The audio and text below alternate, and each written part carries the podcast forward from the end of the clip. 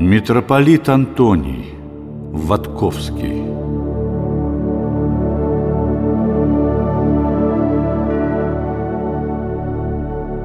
Будущий митрополит родился в 1846 году в бедной семье приходского священника Тамбовской губернии. Александру, так назвали мальчика в крещении, легко давалось учение. После блестящего окончания духовного училища, а затем и семинарии, он был принят в Казанскую духовную академию на казенный счет. По воспоминаниям друзей, именно в академии он обрел на всю жизнь особую любовь к Христовой Церкви и людям, пронизанную пламенной верой, которая и определила весь строй личности Александра. Окончив в 1870 году академию, Ватковский остался в ней в качестве преподавателя. Он женился. У него родились двое детей – да и академическая карьера Александра складывалась весьма неплохо. Он защитил диссертацию, стал экстраординарным профессором, что соответствовало чину статского советника, возглавил солидный научный журнал «Православный собеседник».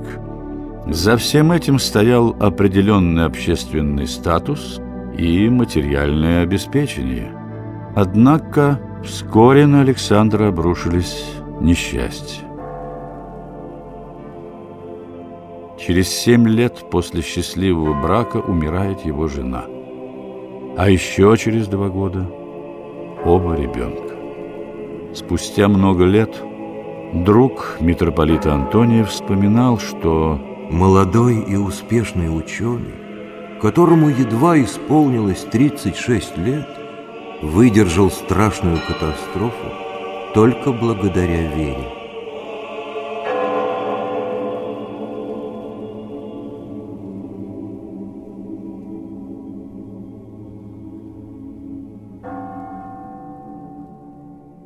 Александр мог жениться и второй раз, но в своей беде он сумел различить голос Божий. Ватковский решает всецело посвятить себя церковному служению и подает прошение о монашестве. Его постриг с именем Антоний был воспринят всей академической профессурой как умопомешательство своего коллеги. Ведь в то время в Казанской духовной академии монахом был только ректор. Уже через год после пострига Антония переводят в столицу и назначают на должность инспектора петербургских духовных школ. А еще через год его рукополагают в епископа и назначают ректором столичной академии. Владыка Антоний был не только блестящим педагогом, но и человеком редкой отзывчивости, благородства и такта.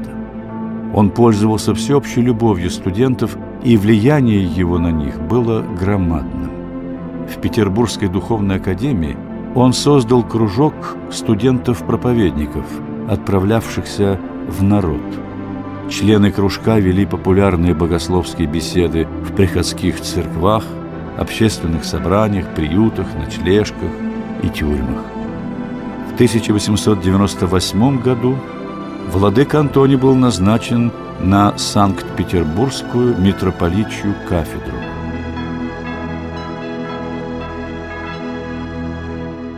Оказавшись первенствующим иерархом русской церкви, митрополит Антоний изменил сам стиль традиционного управления епархией.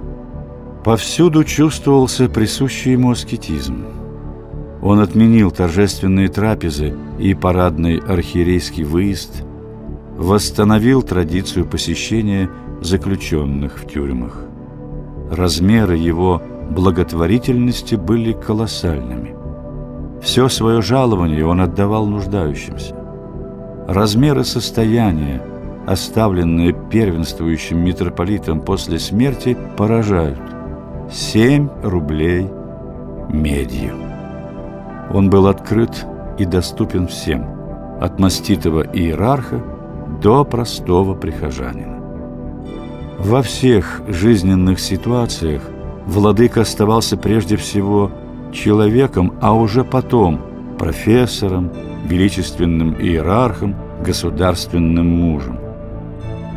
Он ценил человеческое общение, старых друзей, умел завязывать новые знакомства, не обусловленные его церковно-политическим положением. И в то же время его мягкость, открытость и деликатность не мешали ему быть принципиальным в вопросах веры и церкви. Деятельность владыки Антония можно назвать реформаторской, однако вся его реформа опиралась на церковные каноны. Он стремился восстановить традиционное и наиболее правильное управление русской церковью патриаршества.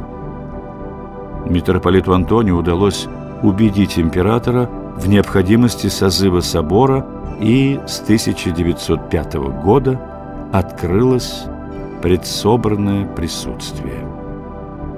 Его целью было подготовить собор русской церкви, который не собирался уже более 200 лет.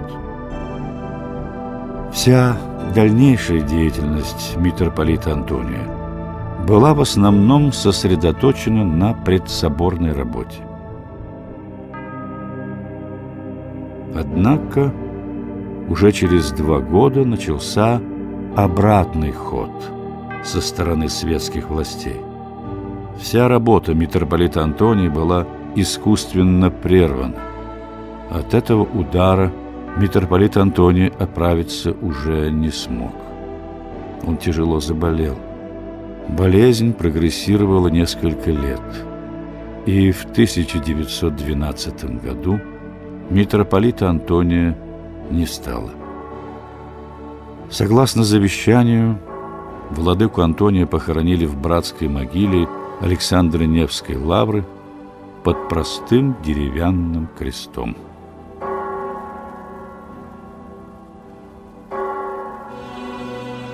Его уход из церковной жизни стал большой потерей для русской церкви.